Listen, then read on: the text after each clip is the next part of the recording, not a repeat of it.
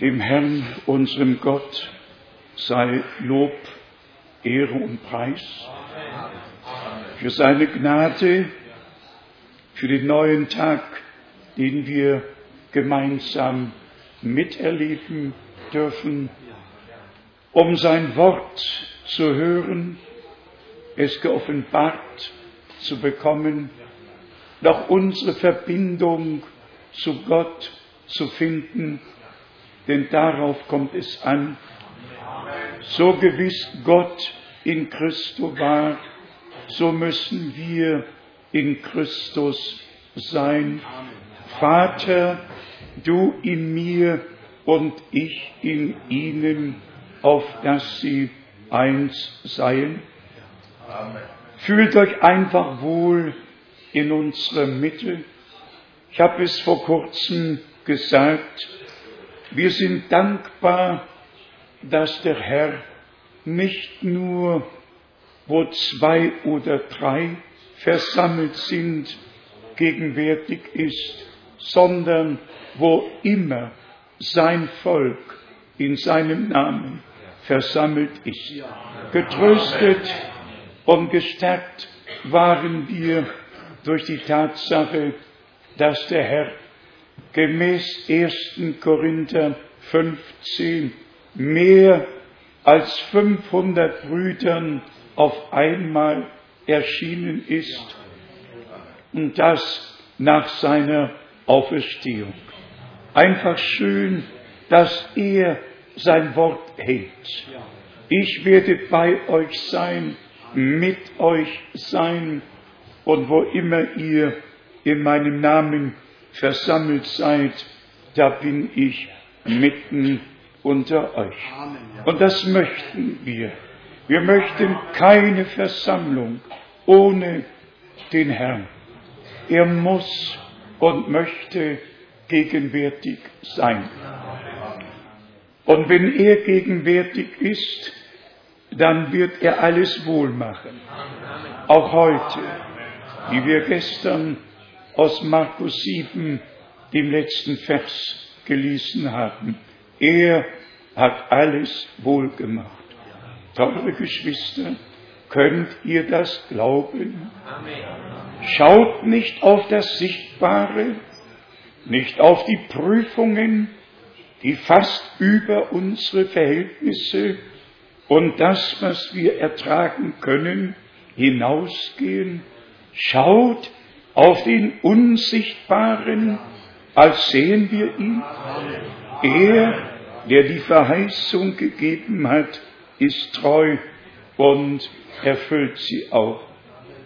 Die Nöte sind vielfältig, aber manchmal müssen wir in Nöte kommen, damit wir dem Herrn näher kommen und er uns in innigere Gemeinschaft mit sich bringen kann. Nichts kann uns scheiden von der Liebe Gottes, die da ist in Jesus Christus, unserem Herrn.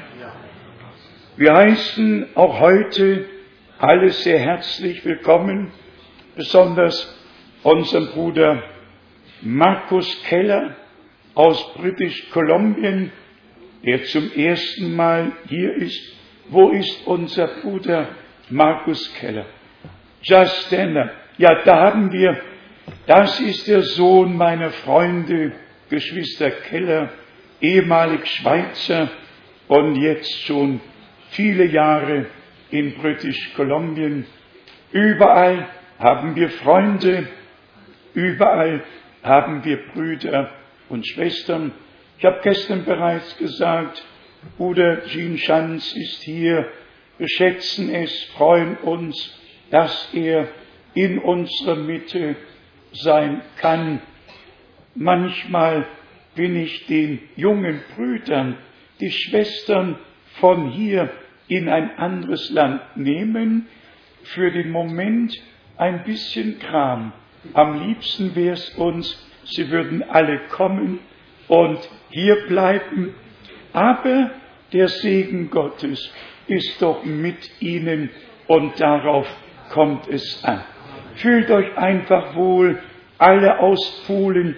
Wo ist unser Bruder aus Polen, der zum ersten Mal hier ist? Steh doch mal bitte auf.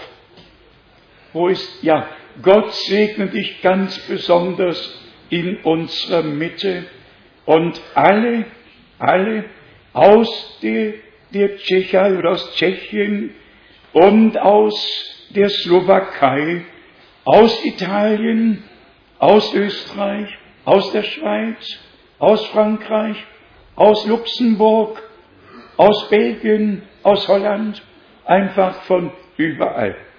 Gott der Herr segne uns. Und ich möchte mich aufrichtig bei allen bedanken, die andere Sprachen sprechen und es über sich ergehen lassen müssen, dass die Andachten in deutscher Sprache stattfinden. Daran können wir nichts ändern. Wir danken aber all unseren Brüdern, die simultan übersetzen. Und wir wissen, dass Gott Gnade schenkt zur Übersetzung. Wir danken dem Herrn auch dafür, dass wir all die Sprachen hier haben, hier haben, in unserer Mitte haben. Wer hat es so geführt? Wer hat es so ge gewollt? Es war Gott der Herr, der, der das Ende vor dem Anfang kennt. Und besonders, wenn ich mit Bruder Schmidt die Missionsreisen mache in die russischsprachige Welt, dann merke ich, wie sehr er in seinem Element ist. Keiner kennt dann Bruder Schmidt wieder. Es ist einfach schön. Aber wenn wir bedenken, welch einen Weg er von 1945 durch Kriegseinwirkung bis 1960 gehen musste, was er alles auf sich genommen hat und dann Resultat ein besseres Russisch als viele in Russland oder anderen Provinzen sprechen. Wir sind einfach dankbar für all unsere Brüder, ob es Siegfried Fleck oder unsere Brüder, die dort oben alle sitzen. Sie dienen Gott und das Wort des Herrn geht aus in allen Sprachen, in alle Welt. Ich glaube, gegenwärtig haben wir die 20 Sprachengrenze überschritten und betreuen die ganze Welt, einfach die ganze Welt. Und wir sind sehr dankbar dafür. Jetzt habe ich noch zwei Wünsche. Zwei Wünsche, Liederwünsche. Wo ist der Chorleiter? Ist unser Bruder im Hause oder ist er unterwegs? Ich sein Ziel, aus dankbarem Herzen, Herr Jesus von mir, für all deine Gnade und all deine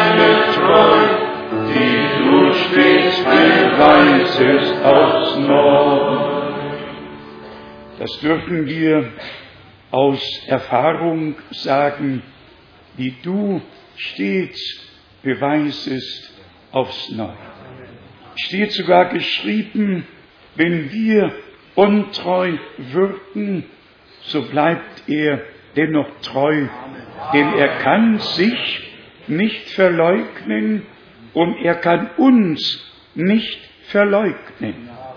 Alle Söhne und alle Töchter Gottes sind dazu bestimmt, die Herrlichkeit Gottes zu schauen. Und deshalb hat unser Herr die Verheißung gegeben, dass er hingeht, um die Städte zu bereiten und dass er wiederkommen wird, um uns zu sich zu nehmen. Der sagte es in Johannes 20, Vers 17, ich fahre auf zu meinem Gott und zu eurem Gott, zu meinem Vater und zu eurem Vater.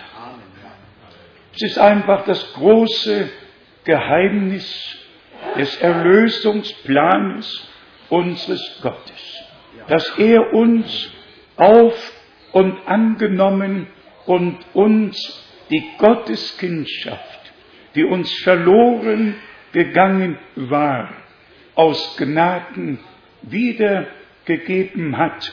Und gemäß Galater 4, Vers 4 hat er uns als Söhne und Töchter Gottes eingesetzt. Brüder und Schwestern, vielfältig sind die Dinge, die eigentlich Erwähnung finden müssten, über die wir sprechen sollten. Aber die Hauptsache ist wirklich, wie wir es gestern gelesen haben, Hebräer 4, Vers 1, auf dass sich keinem bei uns herausstelle, er sei zurückgeblieben. Und auch das Wort aus Markus 7, letzter Vers. Er hat alles wohlgemacht.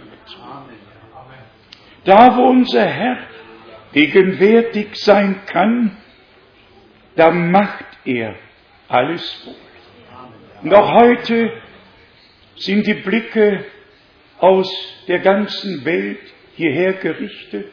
Viele hören und sehen die Andacht mit.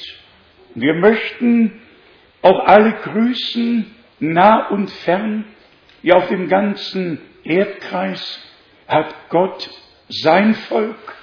Noch heute Morgen kamen noch Anrufe und Grüße bis nach Südafrika von Bruder Rigobert aus Benin. Bruder Graf lässt grüßen, Grüße kommen und kommen von all den Brüdern, die mit uns im Herrn, im gleichen Glauben verbunden sind, nicht als Organisation, sondern als lebendiger Organismus des Leibes Jesu Christi, unseres Herrn. Wir haben in Jeremia 1 mitgelesen und da fiel mir auf, dass geschrieben steht, ich habe dich zum Propheten für die Völker bestimmt, dass eine Sendung, ein Auftrag gegeben wurde. Und dann dachte ich an das Wort, ein Prophet gilt nirgends weniger als in seinem eigenen Hause und in seiner Familie.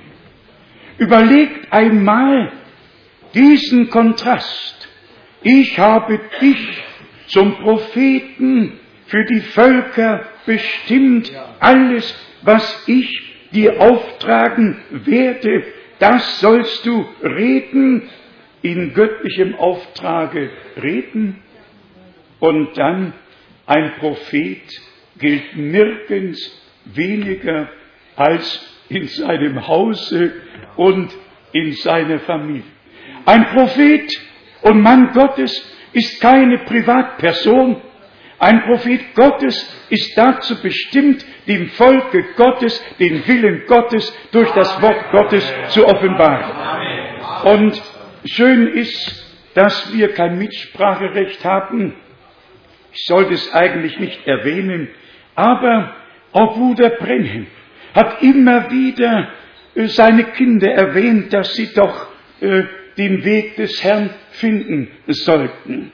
Er hat sogar gesagt, Sarah, befindet sich in einem kritischen Alter, betet für sie. Und dann, als ich irgendwann mit den Brüdern essen ging, dann sagte plötzlich ein Bruder, die Dame, die dort an dem Tisch bedient, das ist Bruder Brenhims Schwester. Und ich dachte so bei mir selbst, ja, ich sitze hier in einem schönen Restaurant und die Dame, die dort an dem Tisch bedient, ist die Schwester von Bruder Brengen. Wie das so bei mir immer ist. Ich erhebe mich und gehe natürlich zu ihr und begrüße sie. Natürlich hat jeder das Recht, dort zu arbeiten, wo die Arbeit ist, aber wir spüren, dass nicht automatisch alle einfach so eingegliedert werden in besondere Aufgaben im Reiche Gottes, sondern im Reiche Gottes gelten die göttlichen Gesetze und das Wort des Herrn. Nicht Familienbetrieb, sondern das Werk Gottes in uns allen. Dann haben wir ja gestern kurz die Zeichen der Zeit erwähnt. Und Brüder und Schwestern, wenn wir ins Internet hineinschauen, dann haben wir tatsächlich alles drin. Sogar über Offenbarung 13, über die Zahl des Tieres, über die Namen. Alles kann aus dem Internet herausgezogen und kann nachvollzogen werden. Heute haben wir noch schnell über die beiden Begriffe Dogma und Dogotismus nachgesehen. Hier steht es noch einmal. Dogma bedeutet Meinung, Lehrsatz. Und deshalb hat die Gemeinde Jesu Christi nichts mit Meinungen der Menschen zu tun, nichts mit Lehrsätzen, die von Menschen in Konzilen irgendwann beschlossen wurden, sondern mit dem Worte Gottes, das in Ewigkeit bleibt. Auch hier ist noch die Erklärung Doken scheinen. Scheinen. Wir brauchen nichts, das nur so scheint. Wir brauchen Gewissheit. Und das Wort unseres Gottes ist gewiss. Und hier wird über Dogma gesagt, es bedeutet Meinung oder Lehrsatz. Ob es so scheint oder ob es eine Meinung ist. Wie oft habe ich es weltweit gesagt, auch in den größten Versammlungen. Ich bin nicht hier, um eure Meinung zu hören und ihr seid nicht hier, um meine Meinung zu hören. Wir sind alle hier, um das zu hören, was Gott uns durch das Wort zu sagen hat. Dann sagt Bruder Brenhim, dass wir in Not geraten werden, in Not. Die Endzeit ist da, das Kommen des Herrn ist nah.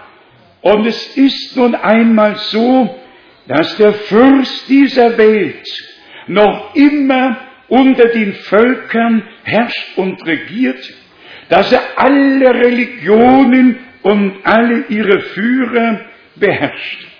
Und dann sagt Bruder Brennim hier in der Predigt, was soll ich mit Jesus machen?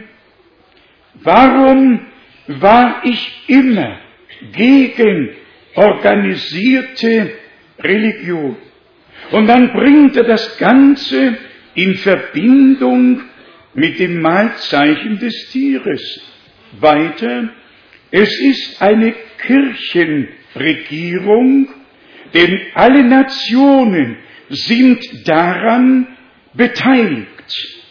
Ja, aber das Volk Gottes aus allen Nationen ist an dem beteiligt, was Gott für diese Zeit verheißen hat und was er gegenwärtig tut. Dann sagt Bruder Brennan weiter, der Zwang durch die Religionen und die Nationen wird sie das nicht mehr tun lassen. Er spricht vom Predigen. Solch ein Dienst, wie er hier vor sich geht, und derartige Dinge werden absolut ausgeschlossen werden. Ihr könnt es nicht mehr tun ohne die Zustimmung vom Hauptquartier, nämlich dem Haupt der Kirche. Man könnte weiterlesen, wie dieser Mann Gottes im wahrsten Sinne des Wortes mit prophetischem Weitblick schon sah, was geschehen würde. Dann noch der eine Satz. Die Protestanten werden zwar nicht Katholiken, aber sie werden sich in Brüderlichkeit vereinigen und dann, man wagt es kaum auszusprechen, es ist das Mahlzeichen des Tieres. Ja, auch solche Bemerkungen wird man nicht mehr lange machen können, machen dürfen. Und deshalb bitte ich einfach immer darum, lest in den Predigten Bruder Brenhems nach. Er war es doch, der gepredigt hat, erkennet die Zeit und die Botschaft. Er war es doch, den Gott dazu gebraucht hat, uns zum Ursprung zurückzubringen. Bruder Brennem war es, der 1933 die sieben besonderen Visionen sah. Und er war es, der 1933 den Grundstein für die Kapelle in Jeffersonville legte. Und bevor er den Grundstein legte, sprach der Herr zu ihm, lies 2. Timotheus 4. Und er las 2. Timotheus 4. Und es war der Auftrag, der an ihn gerichtet wurde, predige das Wort, es sei zur Zeit oder zur Unzeit, denn die Zeit wird kommen, wo man die gesunde Lehre unerträglich finden wird. Bruder Brennim hat das Blatt aus der Bibel herausgerissen und hat es in den Grundstein seiner Kapelle gelegt, hat eine neue Bibel gekauft und hat diesen Text unterstrichen in der neuen Bibel, um an Ort und Stelle zu dokumentieren, dass mit seiner Verkündigung ein göttlicher Auftrag verbunden ist, nämlich nicht Meinungen, nicht Dinge, die als richtig erscheinen, sondern das unfehlbare, ewig bleibende Wort Gottes zu verkündigen. So wie es am Anfang war, so muss es auch am Ende sein. Natürlich haben wir alle keine Mühe zu glauben, was Gott 1933 und bis 1965 getan hat. Wir schauen mit Freuden darauf zurück. Wenn wir jetzt aber sagen, es gab einen Bruder Frank, der 1972 mit Bruder Barrier in Marseille, Frankreich, gepredigt hat, wenn dann noch gesagt wird, an einem Abend kamen armenische Brüder zu mir und fragten mich über die sieben Tonnen. Und siehe da, ich hatte keine Antwort. Hab einfach freimütig gesagt, es tut mir leid, ich weiß es nicht. Und hab mich verabschiedet und ging in den Raum in der ersten Etage. Schaut diese Uhr, als das Erlebnis vorbei war, war es fünf vor fünf morgens. Die Stimme des Allmächtigen in deutscher Sprache, klarstens ausgesprochen, mein Knecht, stehe auf und lese 2. Timotheus 4. Ich habe nur ein wenig gezögert und mit mehr Gewalt stehe auf und lese 2. Timotheus 4. Und als ich von Vers 1 bis 5 gelesen habe oder hatte, begann ich wieder mit Vers 1. Ich beschwöre dich bei Gott dem Herrn, der einst Lebende und Tote richten wird, predige das Wort, es sei zur Zeit oder zur Unzeit.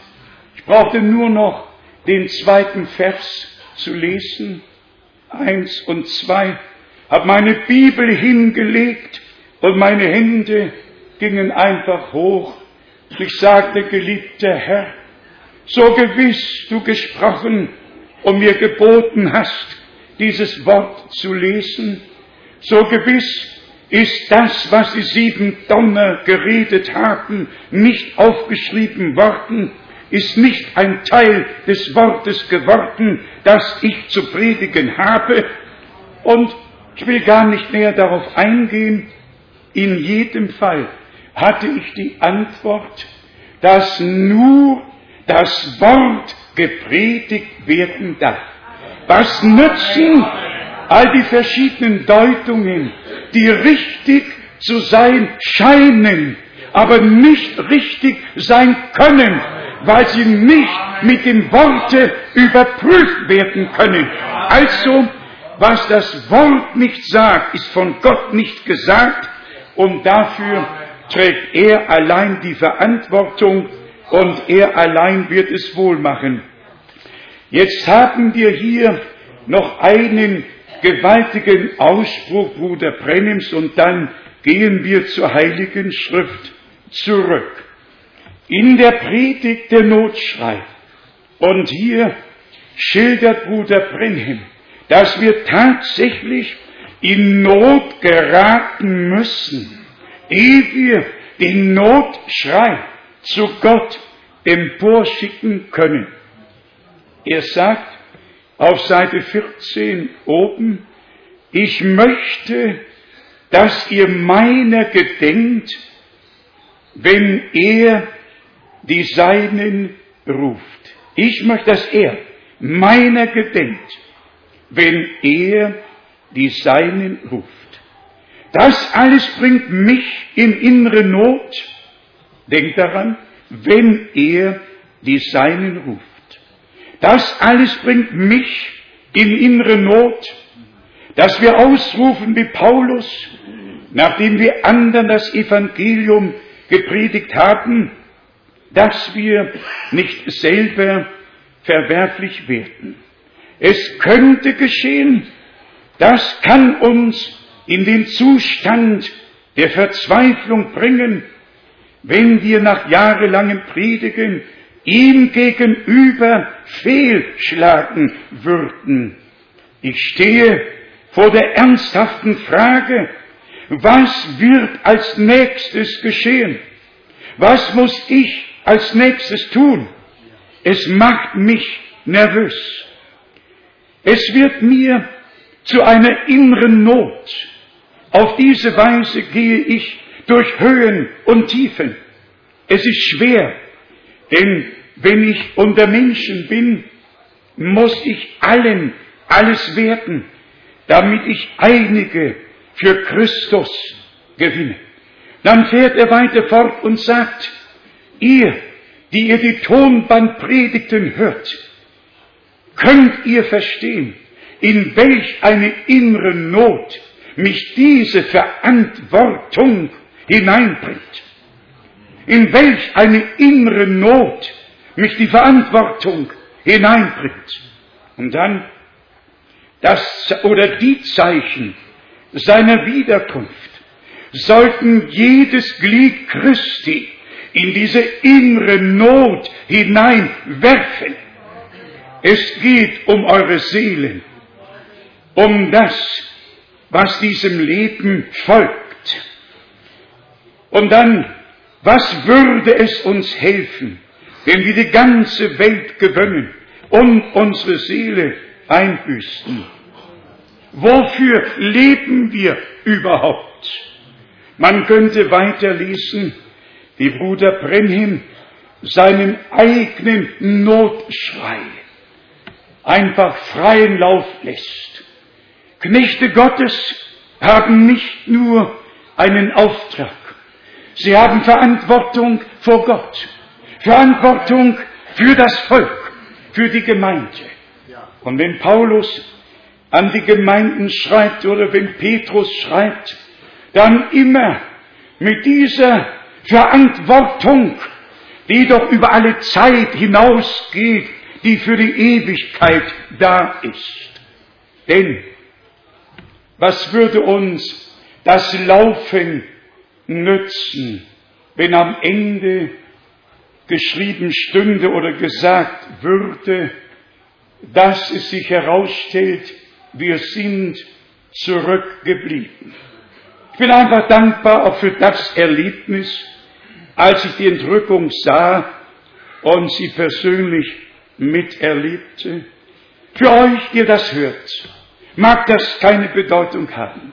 Für mich, der ich das erlebt habe und in der ersten Reihe war und dann nach rechts schaute und die unzählbare Schar, weiß gekleidet und alle jung gesehen haben und mit ihnen hinaufgenommen wurde, hat es eine große Bedeutung. Sind wir ehrlich? Nur was wir persönlich erleben, hat eine persönliche Bedeutung für uns. Alles andere, was andere erlebt haben, zum Beispiel, als wir gelesen haben, er hat alles wohl gemacht, dann steht geschrieben, die Blinden konnten sehen, die Lahmen konnten gehen, denn so stand schon im Propheten Jesaja in Kapitel 35, Vers 5 und 6 geschrieben, wenn Gott, der Herr, kommen wird, dann werden die Blinden sehen und die Lahmen gehen.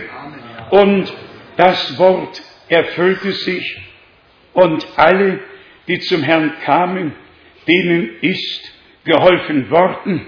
Und der eine, der nicht kommen konnte, weil er nicht gehen konnte, für den sind vier Männer eingesprungen, haben das Dach abgedeckt und haben ihn vor Jesus runtergelassen. Und dann steht geschrieben, als er ihren Glauben sah, sprach er zu dem Manne, den sie runtergelassen haben. Brüder und Schwestern, wir müssen Erbarmen haben. Wir müssen die Liebe Gottes in die Tat umsetzen. Nun zu den Gedanken, die wir kurz streifen wollen. Es gibt in der Tat in der biblischen Prophetie die Bereiche, in denen alles vorausgesagt wurde. Erstens, für das, was damals geschehen würde, nämlich wenn ihr Jerusalem von her, vom Heer umlagert seht, dann sollen die Gläubigen aus Judäa ins Gebirge fliehen. In allen drei Evangelien haben wir die Beschreibung für die damalige Zeit. Man muss ganz genau lesen, wann die Zeit damals beschrieben wurde, was für die heutige Zeit gilt und dann alles in dem rechten Zusammenhang sehen.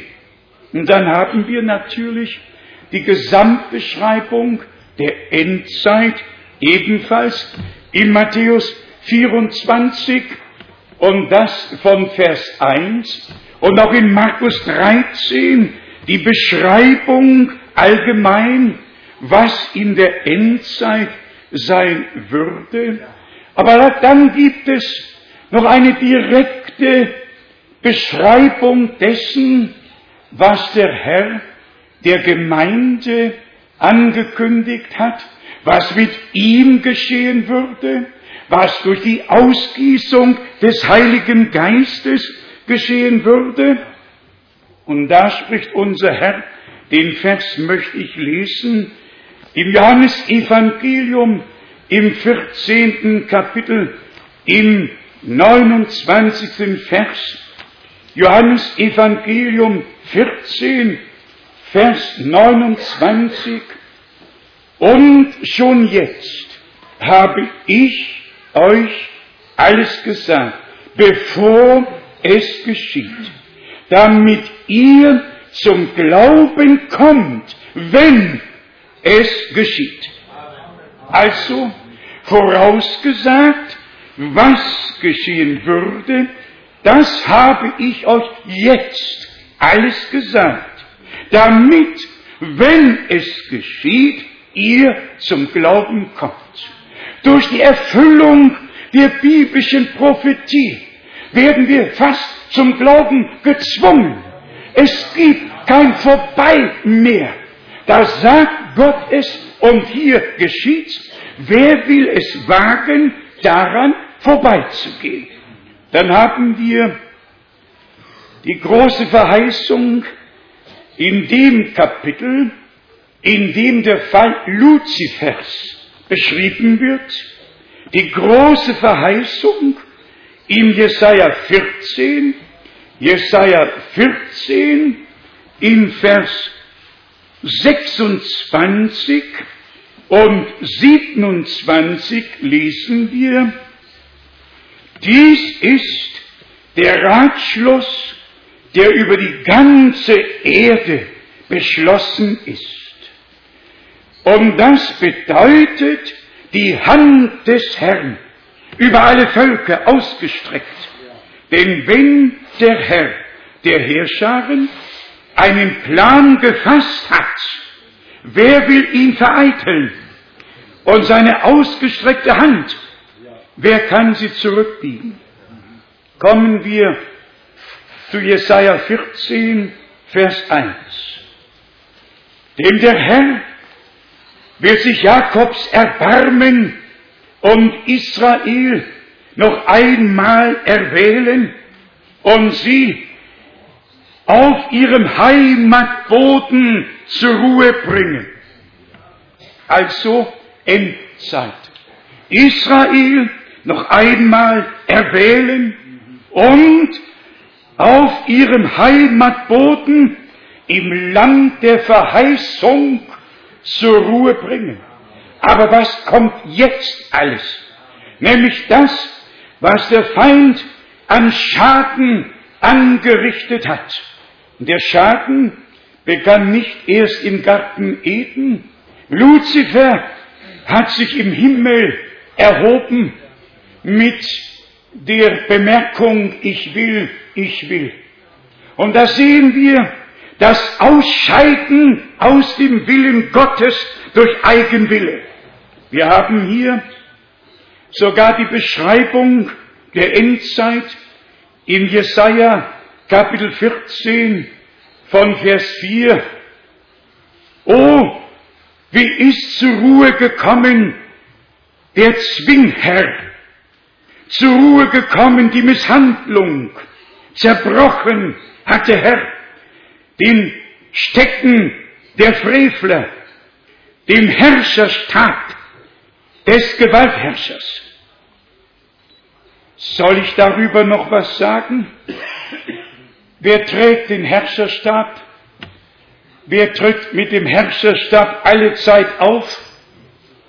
Ich habe so nicht bei Chirac gesehen, noch nicht bei Putin gesehen, noch nicht bei Bush gesehen, noch nicht bei Schröder gesehen, dass irgendjemand mit dem Herrscherstab auftritt. Aber hier wird von dem Gewaltherrscher gesprochen und von dem Herrscherstab, der da Völker im Grimm schlug mit Schlägen ohne Unterlass, dem Zorn Völkerschaften niedertrat mit erbarmungsloser Knechtschaft. Darauf brauchen wir auch nicht näher einzugehen, bedarf keiner Erläuterung. Es scheint nicht nur so, es war so und es ist so. Und nun bedenkt für einen Moment, hier kommt der Fall Luzifers. Hier kommt der, die Auflehnung in der Herrlichkeit. Von Vers 12. Oh, wie bist du vom Himmel gefallen, du Glanzgestirn, Sohn der Morgenröte, wie bist du zu Boden geschmettert, du Besieger der Völker, der du dachtest in deinem Sinn, in den Himmel will ich hinaufsteigen und über den Sternen Gottes meinen Thron aufrichten, will auf dem Berge der Zusammenkunft mich niederlassen, im äußersten Norden und so weiter und so weiter. Und dann lesen wir von einem Menschen, der sich über alles erhöht, was Gott oder den Gottesdienst betrifft. So haben wir wieder die Verbindung aus dem Alten zum Neuen Testament und wir sehen, wie der Feind in den Sündenfall die gesamte Menschheit hineingerissen hat. Nur wer die Gnade Gottes persönlich erlebt, durchschaut den gesamten Betrug, der besonders auf religiösem Gebiet auf Erden herrscht. Denn die irdischen Diktatoren hatten alle ihre Zeit. Und dann kamen Abwechslungen im politischen Bereich. Aber im religiösen Bereich werden alle geknechtet vom Anfang der bestimmten Religion bis zum Ende hin. Alle werden hineingeboren in die bestimmte Religion und werden ihr Leben lang geknechtet in der und mit der Religion, bis es natürlich zu spät ist. Und deshalb hat Gott ja sein Wort gesandt, um noch einmal weltweit die Botschaft erschallen zu lassen, um noch einmal den Unterschied zwischen der Gemeinde des lebendigen Gottes, zwischen der Erstgeburtsschar, die von Gott begnadigt und vor Grundlegung der Welt auserwählt wurde, und zwischen all der Formalität in allen Religionen. Seit wann ist Gott in einer Religion? Gott hat sich nur und allein persönlich in Jesus Christus, unserem Herrn, als Retter geoffenbart. Nur er konnte sagen, wer mich sieht, der sieht den Vater. Und niemand kommt zum Vater, denn durch mich. Also, die Verkündigung muss Klarheit bringen, und zwar allen Menschen auf Erden. Äußerlich, irdisch gesehen, würden wir allen das Beste wünschen, und das tun wir immer noch. Aber es wäre genauso zu wünschen, dass allen gesagt werden könnte, wie der Maria, du hast das bessere Teil erwählt. Gott will Menschen, die unter all den religiösen Stimmen seine Stimme hören. Und da haben wir tatsächlich in der Heiligen Schrift die Hinweise darauf, doch ehe wir zum Hebräerbrief zurückgehen, lasst uns noch aus Jesaja 14 diesen Text noch einmal lesen. Vers 26 und 27. Dies ist der Ratschluss, der über die ganze Erde beschlossen ist. Und das bedeutet die Hand des Herrn. Die Hand, die über alle Völkerschaften ausgestreckt ist. Denn wenn der Herr, der Herrscharen, einen Plan gefasst hat, wer will ihn vereiteln? Und seine ausgestreckte Hand, wer will sie zurückbieten? Doch hier kommen wir zu dem Punkt, auch wenn die Hand des Herrn ausgestreckt ist, könnten wir tausendmal wiederholen, die Hand des Herrn ist erhöht, die Hand des Herrn behält den Sieg, das ist amtlich. Aber behält die Hand des Herrn auch in deinem und in meinem Leben den Sieg ist seine Hand über dir und mir erhoben. Hat Gott dir und mir schon Sieg aus Gnaden schenken können. Mit der Wiederholung von Bibelversen ist keinem gedient. Was in der Bibel geschrieben steht, muss sich bei uns wiederholen, wenn es um Verheißungen geht, die im Worte Gottes geschrieben stehen.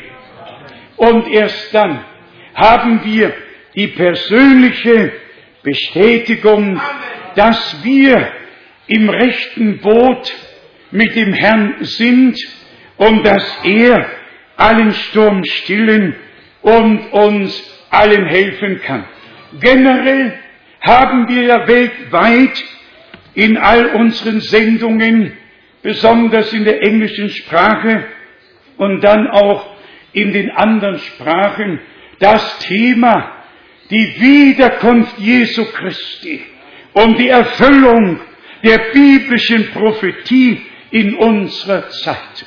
Und dann kommt hinzu die Herausrufung und die Zubereitung der Brautgemeinde auf den glorreichen Tag der Wiederkunft unseres Bräutigams. Nur ein Wort aus dem Alten Testament, um uns zu zeigen, was mit der Braut geschehen soll, von der unser Herr schon im Alten Testament sprach, ich will mich mit dir verloben. Wir lesen es aus Hosea, dem zweiten Kapitel von Vers 21. Hosea 2 von Vers 21. Und ich will mich mit dir verloben auf ewig. Ja, ich will mich mit dir verloben aufgrund von Gerechtigkeit und Recht, in Liebe und Erbarmen. Also nicht eine Verlobung, wenn du das tust, durch das Bedingungen, sondern in Liebe und in Erbarmen. Also hat Gott die Welt geliebt. Gott hat sich unser erbarmt, hat sich unser angenommen und durch den Glauben an das vollbrachte Erlösungswerk am Kreuz auf Golgatha werden wir gerecht gesprochen und die Gerechtigkeit wird als Gerechtigkeit Gottes bezeichnet im Brief an die Römer. Jetzt haben wir noch den nächsten Gedanken in Vers 23 und dann an jenem Tage werde ich willfährig sein, so lautet der Ausspruch des Herrn. Jetzt kommt's. Also, zuerst mit dir verloben, in Treue, in Gerechtigkeit, in Liebe, in Erbarmen. Und dann, da werde ich dem Himmel zu Willen sein. Und dieser wird der Erde zu Willen sein. Also, ehe das Wort an Israel Erfüllung finden kann, muss es an der Gemeinde Erfüllung finden. Denn Johannes hat gesagt, vom Bräutigam, denn er war der Freund des Bräutigams, der den Weg des Bräutigams bereitete und der Braut und Bräutigam zusammenführte und wie wir oft gesagt haben und weltweit sagen, so gewiss das Neue Testament mit der Erfüllung der Verheißung begann, dass Gott einen Propheten senden würde, ehe der Tag des Heils, ehe die Gnade kommt. Und das hat er getan. Nachzulesen, noch immer, und Gott sei Dank, im Matthäus-Evangelium, im Markus, im Lukas und im Johannes-Evangelium. Dass Johannes, der Täufer, der Mann war, an dem sich die Verheißungen aus Jesaja 40, 3 und Maleachi 3, Vers 1 erfüllt haben. Er ging im Geiste und in der Kraft des Elia und hat nicht die Köpfe, denn da entsteht Diskussion. Und Diskussion braucht Gott nicht. Gott braucht Herzen, in die er sein Wort hineinlegen und zur Offenbarung durch den Geist werden lassen kann. Und deshalb steht in Lukas 1, 16 und 17 geschrieben, dass er die Herzen der Väter den Kindern zuwendet und dem Herrn ein wohlbereitetes Volk geschaffen hat. Brüder und Schwestern, wenn wir glauben, dass wir jetzt in der Endzeit leben, und dass die Wiederkunft Jesu Christi nahe bevorsteht, dann müssen wir uns den Worte Gottes stellen und die Verheißung für diese Zeit glauben, lass es mich sagen, nur wer die Verheißung, die Gott gegeben hat, in sich trägt, wer durch die Kraft Gottes gemäß der Verheißung in das hineingetragen, was Gott verheißen hat. Und dann braucht man nicht länger zu diskutieren, sondern dem Herrn zu danken, dass er einen Propheten sandte, ehe der große und schreckliche Tag des Herrn kommt, ehe die Sonne sich in Finsternis verwandelt und der Mond in Blut und die Sterne vom Himmel fallen würden, ehe der Zorn Gottes und die Gerichte Gottes diese Erde treffen und alle Ungläubigen mitsamt den Würdenträgern und mit allen Königen der Erde dann rufen werden, Berge bedeckt uns und so weiter. Also, wir glauben aus Überzeugung, aus Überzeugung, die auf die Heilige Schrift gegründet ist, dass Gott am Abschluss der Gnadenzeit alles wieder in den ursprünglichen Stand zurückbringen wird, zurückbringen muss und dass jetzt die Herzen der Kinder Gottes zum Glauben der Väter zurückgebracht werden.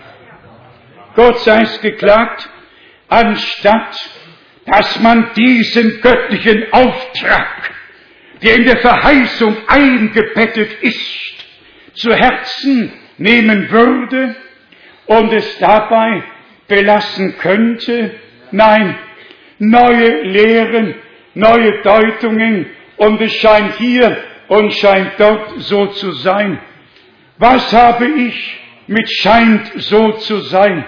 Ich brauche Gottes Wort als meines Fußes Leuchte, als Licht auf meinem Wege.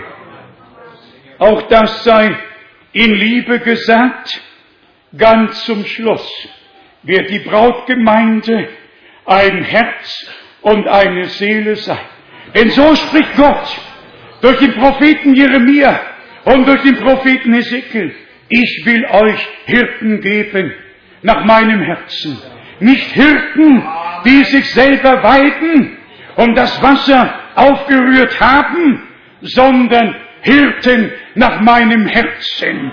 Hirten, die mit dem Hirten verbunden sind, der sein Leben für die Schafe gegeben hat.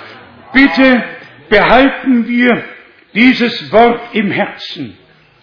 Zu der Zeit, als in Erfüllung ging, dass Gott einen neuen Bund mit uns geschlossen und das Verhältnis von Braut und Bräutigam hergestellt hat und mit uns die Verlobung in Treue, in Liebe, in Wahrhaftigkeit eingegangen ist. Eine Braut ist die Verlobte.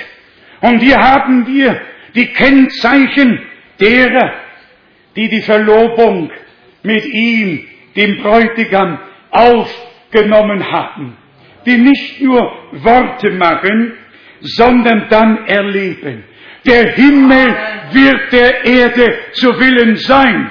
Dann neigt sich der Himmel auf die Erde herab und Übernatürliches geschieht aus Gnaden in denen, die das Wort der Stunde auf und annehmen. Brüder und Schwestern, noch einen Blick in das Neue Testament, Hebräer drittes Kapitel, ohne dass wir den Ausspruch aus Kapitel 4, Vers 1 vergessen, dass sich bei keinem von euch herausstelle, dass er zurückgeblieben ist. Wir denken an das Wort unseres Herrn in Matthäus 24. Der eine wird angenommen, der andere wird zurückgelassen werden. Es wird in der Tat sehr eng. Es wird sehr ernst. Da gibt es keinen Spielraum mehr. wer zur Braut gehört, der hört auf die Stimme des Bräutigams. Und die Stimme des Bräutigams sind nicht die Deutungen, sondern das Wort im Original. Denn der Bräutigam ist das Wort und die Braut muss das Wort werden. Jetzt Hebräer 3, Vers 7. Hebräer 3, Vers 7. Deshalb gilt uns das Wort des Heiligen Geistes. Ja, nun lesen wir plötzlich nicht mehr das Wort Gottes, sondern das Wort des Heiligen Geistes. Heute, wenn ihr seine Stimme hört, was bedeutet es? Nämlich das Wort, das durch den Geist Gottes geoffenbart wird. Das ist nicht nur ein geschriebenes Wort, sondern ein durch den Geist Gottes lebendig gemachtes Wort ist, das uns anspricht und das wir in unsere Herzen aufnehmen und dann tun, was der Herr uns gebietet. Und gerade danach wird gesagt, verhärtet eure Herzen nicht. Brüder und Schwestern, wenn wir an dieser Stätte glauben, und das aus voller Überzeugung, dass die Berufung und die Erlebnisse, die Bruder Brenhim seit dem Tage der Geburt berichten konnte, von all dem Übernatürlichen, auf das er keinen Einfluss hatte, aber das großen Einfluss auf ihn hatte. Jedes Erlebnis mit Gott hat einen besonderen Einfluss auf den, dem es geschenkt wurde. Und wenn wir auch die 4000 Menschen fragen würden, von denen ich zwischen 10 und 12 persönlich gesehen habe in Jeffersonville, die 1933 dabei waren, ich habe sie 1966 gesehen, die tatsächlich Augenzeugen wurden, dass das übernatürliche Licht über Bruder Brenhim sich neigte. Die Stimme war an ihn adressiert, nicht an die 4000 und mehr. Wie Johannes dem ersten Kommen Christi vorausgesandt wurde, so wirst du mit einer Botschaft gesandt, die dem zweiten Kommen Christi vorausgehen wird. Waren 42 oder 43 Mal, wo Bruder Brennem direkt betont hat, nicht ich bin es, sondern die Botschaft ist es, die dem zweiten Kommen Christi vorausgehen wird. Was haben wir erlebt nach dem Heimgang Bruder Brennens, nach der Beerdigung am 11. April 1966? Wir haben die Botschaft, Gott sei Dank, nicht nur nach Europa, sondern in alle Welt tragen dürfen. Ich habe jetzt noch in den Zeitungsartikeln nachgelesen. 1976 hatte ich bereits 86 Länder bereist und die göttliche Botschaft in alle Welt getragen, weil ein göttlicher Auftrag vorlag. Und deshalb sind wir Gott dankbar. Wir schauen auf den Ursprung, wir schauen auf die Verheißung, aber wir geben auf das, was und wie es gesagt wurde, genau acht. Und darauf kommt es an. Brüder und Schwestern, wenn wir phlegmatisch irgendetwas wiederholen, das Bruder Brennan gesagt hat, sind wir in der Gefahr, misszuverstehen und misszudeuten.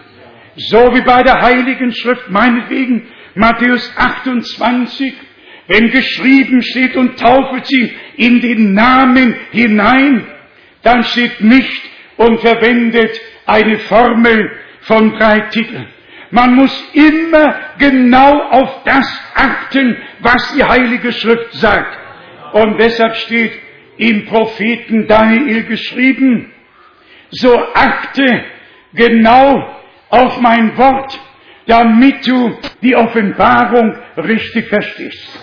Der Zeitpunkt ist einfach da, wo wir nicht nur lesen, was in 2. Petrus im ersten Kapitel geschrieben steht, dass eine Weissagung der Schrift keine eigenmächtige Deutung gestattet, sondern dass wir es in die Tat umsetzen, dass keine Weissagung der Schrift eine eigenmächtige Deutung gestattet, aber wir haben auf die Erfüllung zu achten. Ich habe es hier auch schon oft gesagt und auch weltweit betont, das Neue Testament beginnt mit Erfüllung der biblischen Verheißungen. Johannes der Täufer, ein verheißener Prophet. Jesus Christus, unser Herr, der verheißene Messias, der verheißene Same, der verheißene Erlöser vom Garten Eden her.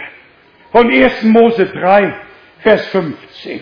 Dass der göttliche Same kommen und dem Schlangen den Kopf zertreten würden.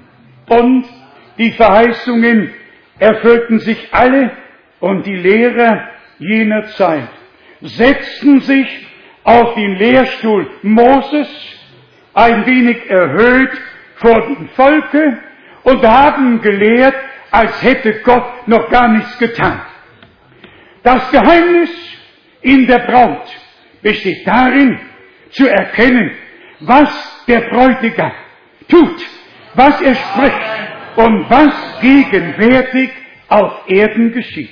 Die Herausrufung, die Wiedererstattung und er spricht, wenn ich erhöht sein werde von der Erde, dann werde ich alle zerstreuten Gotteskinder zu mir ziehen.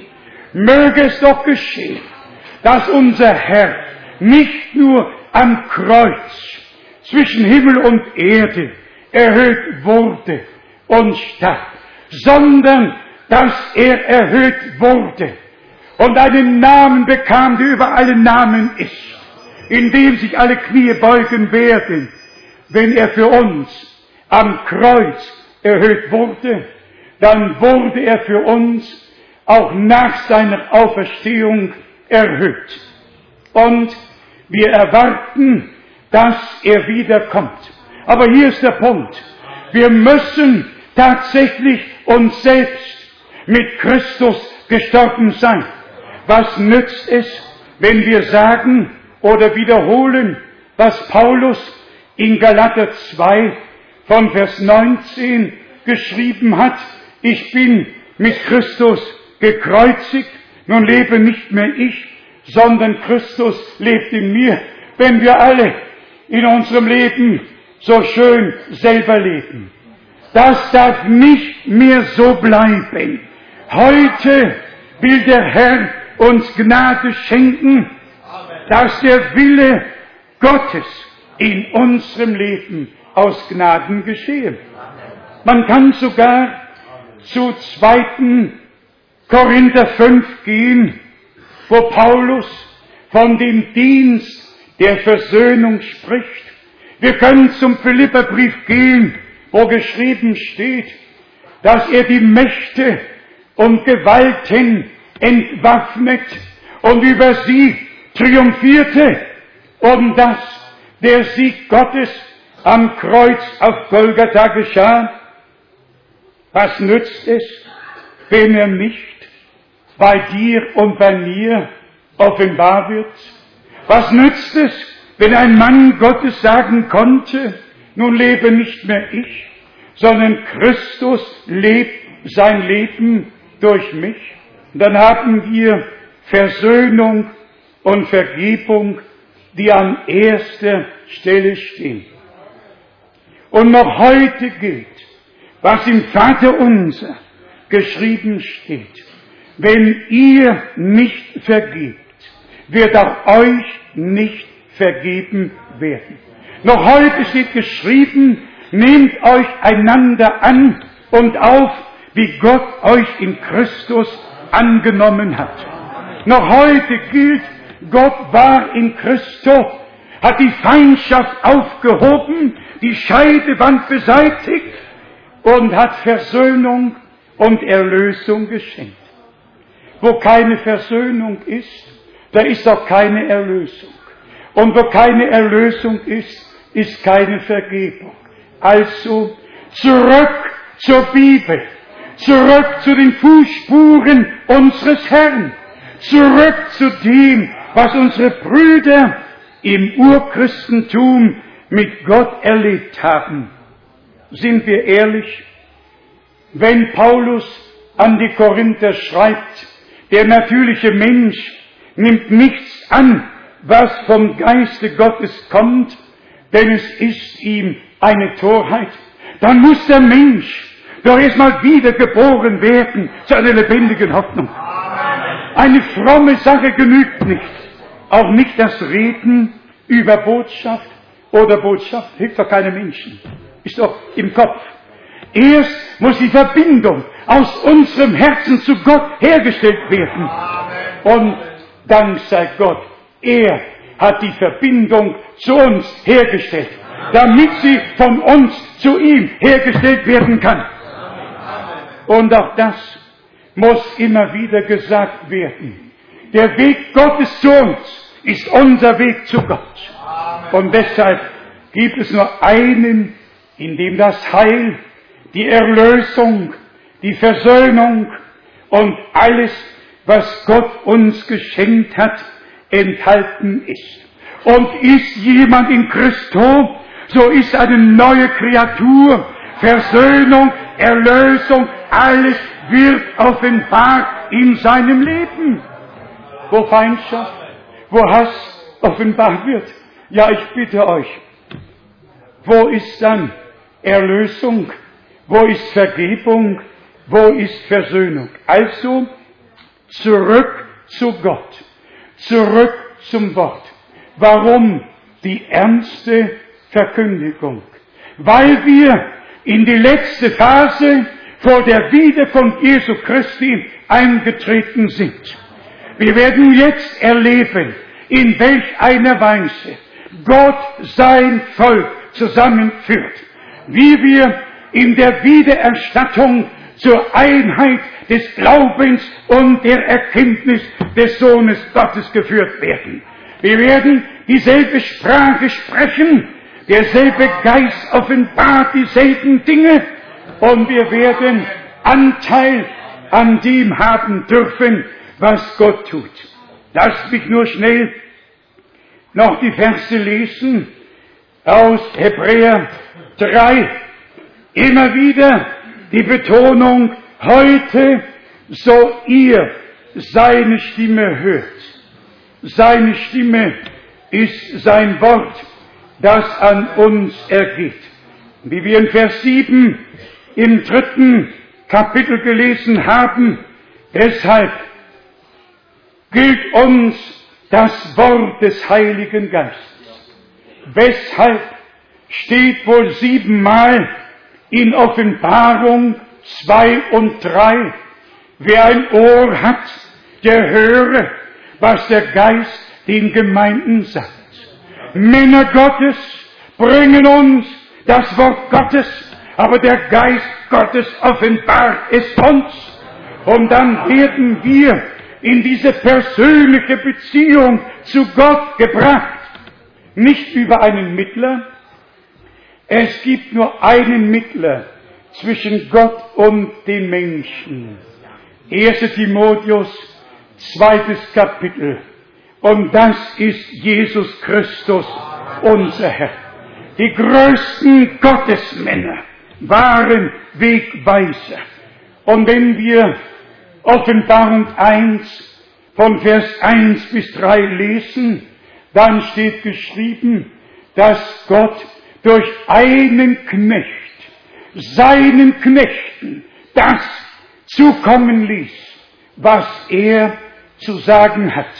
Gott gebraucht immer einen Mund, durch den er redet. Aber das Geredete ist für alle Knechte Gottes bestimmt, die die Aufgabe haben, dasselbe Wort zu verkündigen. Vielleicht steht deswegen auch das Wort in Matthäus 24 von Vers 45 bis 47 und das mag euch vom Stuhl reißen. Aber ich, Bruder Frank, habe dieses Wort in Edmonton auf der 127. Straße an einem Morgen in aller Frühe, als ich rüberreichte, um meine Bibel vom Nachttisch zu nehmen, schon voll gekleidet und für den Tag mich zurechtgemacht hatte. Ich reichte gerade rüber und die Sonne schien in den Raum hinein und so wie er meine Stimme hört, mein Knecht, ich habe dich gemäß Matthäus 24, Vers 45 bis 47 dazu bestimmt, die Speise auszuteilen. Was soll ich dazu sagen? Ich habe nie darum gebeten, habe nie gewusst, dass es geschehen würde, nie im Leben. Es gibt keinen Mann, der Gott um eine Berufung beten könnte oder beten würde. Berufungen sind Entscheidungen Gottes, in denen kein Mensch Mitspracherecht hat. Und so sehen wir tatsächlich bestätigt durch die Anrufe aller dienenden Brüder auf dem ganzen Erdkreis, die Gott danken, dass auch ihnen die rechte Speise im rechten Verhältnis dargereicht wird, damit sie weiter darreichen können und das Volk Gottes mit dem Worte Gottes, wie es offenbart wurde, gespeist wird. Wir danken Gott, dass er noch auf dem Throne ist, dass wir in dem Abschnitt der Vollendung leben und dass sich biblische Prophetie auf allen Ebenen erfüllt und der Herr würde uns heute zurufen, selig sind eure Augen, was sie sehen, und eure Ohren über das, was sie hören. Denn viele Gerechte und Propheten haben sich danach gesehnt, zu hören, was ihr hört und zu sehen, was ihr seht. Brüder und Schwestern, der größte Abschnitt in der Menschheitsgeschichte und in der Geschichte der neutestamentlichen Gemeinde hat angebrochen. Und der Herr führt sein Volk aus jeder Art von Gefangenschaft heraus in die Freiheit der Kinder Gottes. Und das ist die Freiheit, die der Herr uns geschenkt hat. Nur noch das eine Wort hier, wo Gehorsam und Ungehorsam gegenübergestellt wird. Hebräer 3, Vers 18. Hebräer 3, Vers 18. Und wer waren die Leute, denen er zugeschworen hat, sie sollten nicht in seine Ruhe eingehen. Doch wohl die, welche sich ungehorsam bewiesen hatten. So sehen wir denn, dass, nicht, dass sie nicht haben hineingelangen können infolge ihres Unglaubens. Unglaube zieht den Ungehorsam nach sich und führt in den Fall oder in den Abfall. Und Glaube zieht uns heraus, stellt uns auf biblisches Fundament. Und dann wissen wir, hier steht es geschrieben, und so erfüllt es sich vor unseren Augen. Also Erfüllung der biblischen Prophetie, Erfüllung aller Voraussagen für die Endzeit, für Israel, für die Gemeinde, für die Nationen. Und heute, so ihr seine Stimme höret, ihr müsst den Geist Gottes durch das Wort Gottes hören.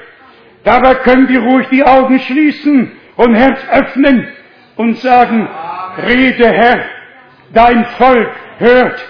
Und wir sind heute hier, um zu hören. Wir sind heute hier, Korrektur anzunehmen. Wir sind heute hier, um die Wegbeschreibung ernst zu nehmen. Und wir sind heute hier, um uns sagen zu lassen, das rufe ich uns allen zu. Möge sich bei keinem herausstellen, dass er bei der Wiederkunft Jesu Christi zurückgeblieben ist. Für alle, die dem Bräutigam nicht entgegengehen, ist das keine große Katastrophe. Aber für alle, die dem Bräutigam entgegengehen, die die Endzeitbotschaft glauben und trotzdem sich nicht unter die gewaltige Hand Gottes fügen, nicht in die biblische Ordnung einfügen lassen. Die Gemeinde ist kein zusammengewürfelter oder auseinandergerissener Haufe. Die Gemeinde Jesu Christi ist der teuer erkaufte Leib Jesu Christi und zusammengefügt durch den Heiligen Geist.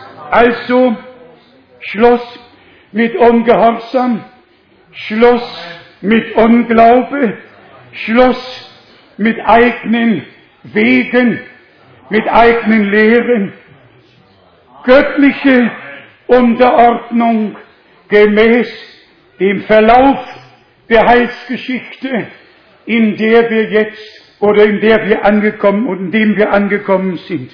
Denkt an Jesaja 14, wo der Pfeil Luzifers beschrieben wird und denkt, dass Gott danach gesagt hat, wenn ich einen Plan gefasst habe, wer kann es verhindern?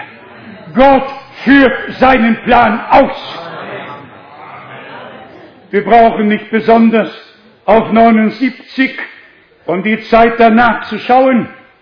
Wir schauen in die Zukunft und sagen, der Herr wird alles herrlich hinausführen und die Seinen hören auf seine Stimme und werden sich dem Wort Gottes fügen. Ein Wort an alle, die sich taufen lassen möchten. Zuerst ist Buße, Bekehrung, Glaube und dann folgt die Taufe. Und die Heilige Schrift sagt in Apostelgeschichte 2, Vers 41, die nun sein Wort angenommen haben, ließen sich taufen. Das ist in Übereinstimmung mit Markus 16, 16. Wer da glaubet und getauft wird, der wird selig werden. In Übereinstimmung mit Apostelgeschichte, dem zehnten Kapitel, wo Petrus auch für die Geistgetauften anordnet, dass sie im Namen Jesu Christi getauft werden.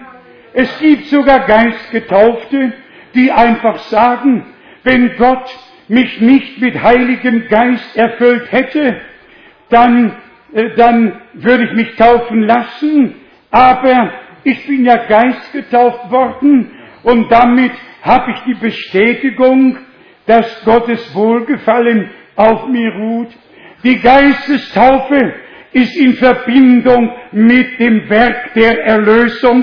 Im Alten Testament war es das Blut, im Neuen Testament ist es das Blut, das Wort und der Geist. Und diese drei sind vereint und legen Zeugnis ab. Es darf niemand mehr mit Argumenten kommen. Die Zeit des Argumentierens ist für immer vorbei. Wer Gott glauben will, glaube ihm jetzt. Und wer ihm gehorchen will, gehorche ihm jetzt und treffe seine Entscheidung und gehe den schmalen Weg, der zum ewigen Leben führt, ja zu den Perlentoren. Gelobt und gepriesen sei der Herr, der allmächtige Gott, der in Liebe zu uns spricht. Warum? Weil er nicht möchte, dass ein einziger von uns zurückbleibe, sondern dass alle zubereitet werden, dass der Himmel der Erde zu willen ist, bei all denen, die mit ihm verlobt sind und damit die Brautgemeinde bilden. Gott ist uns zu Willen geworden in Jesus Christus, unserem Herrn, der gesagt hat, in der Buchrolle steht von mir geschrieben, deinen Willen zu tun bin ich gekommen, o oh Gott. Und in seinem Willen muss unser Wille eingebettet sein. Und dann wird Gott nach dem Rechten sehen. Ihm, dem Allmächtigen, dem Gott Israels, dem Gott Abrahams, Isaaks und Jakobs, dem einzigen Gott, dem einzig wahren Gott, sei die Ehre und der Lobpreis durch Jesus Christus, unseren Herrn. Amen. Amen. Amen. Wir stehen auf zum Gebet. Vielleicht singen wir noch einen Chorus gemeinsam.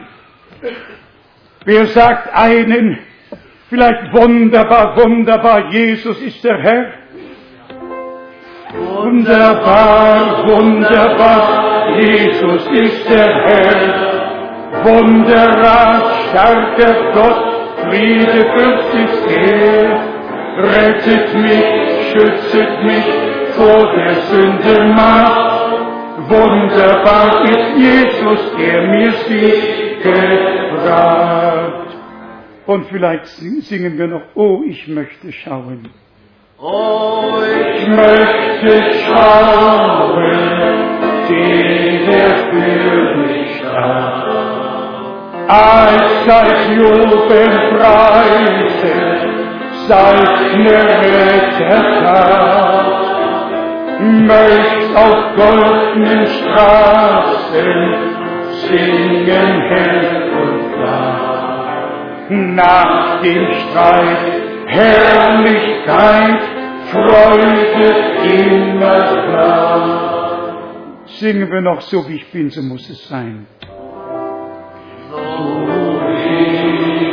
Ich bin, so muss es sein, nicht meine Kraft, nur du allein. Da du wirst mich von Sünden frei, o Gottes Lamm, ich komm in.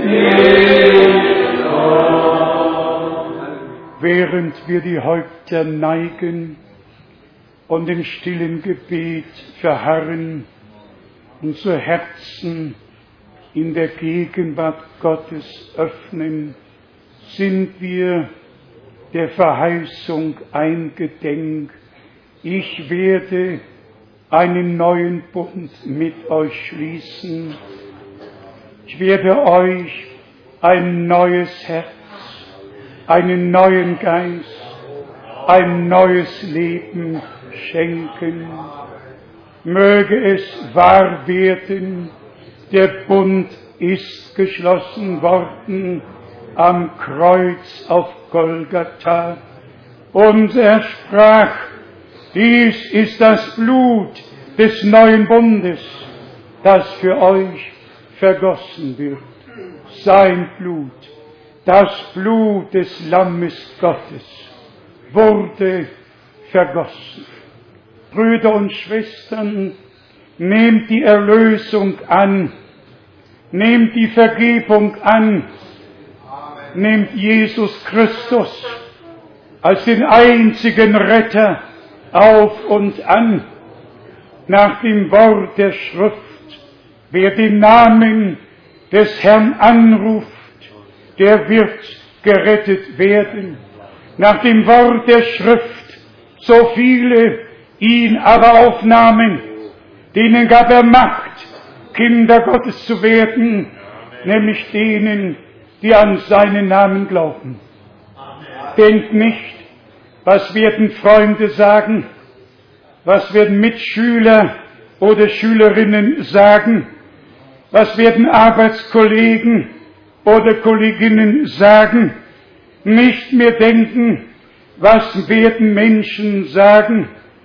Unser Herr spricht, wer mich bekennet vor den Menschen, vor dem werde ich mich zu euch bekennen, vor meinem himmlischen Vater.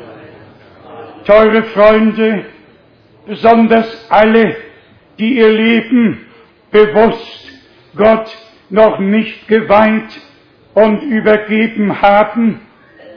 Gott der Herr schenke euch zu diesem Entschluss in diesem Augenblick die Kraft.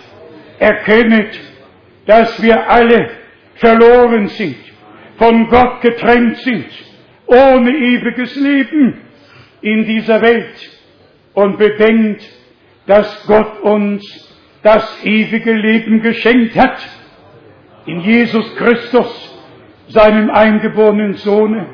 Wer den Sohn Gottes hat, der hat das ewige Leben. Wer den Sohn nicht hat, der hat das Leben nicht. Die Zeit ist ernst, die Ewigkeit ist lang.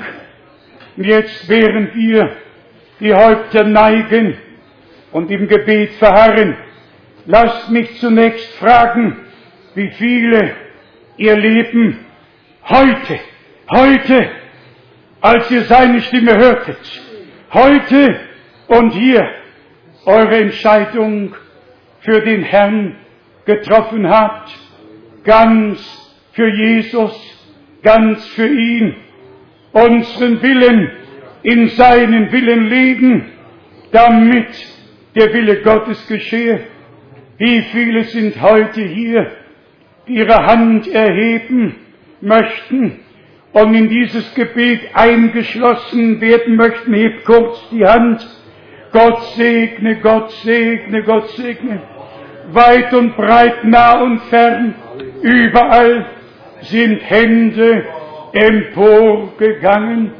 Wir haben die Gewissheit, wer zum Herrn kommt, den stößt er nicht hinaus, den nimmt er auf. Er nimmt heute auf, er nimmt heute an. Wir werden gleich beten. Jetzt die Frage, wie viele sind hier, die sich taufen lassen möchten, biblisch taufen lassen möchten, auf den Namen des Herrn Jesus Christus? Hebt doch kurz eure Hände. Einige sind da. Eins, Drei. zwei, drei, vier, fünf. In jedem Fall wird die Taufe im Anschluss an diesen Gottesdienst stattfinden.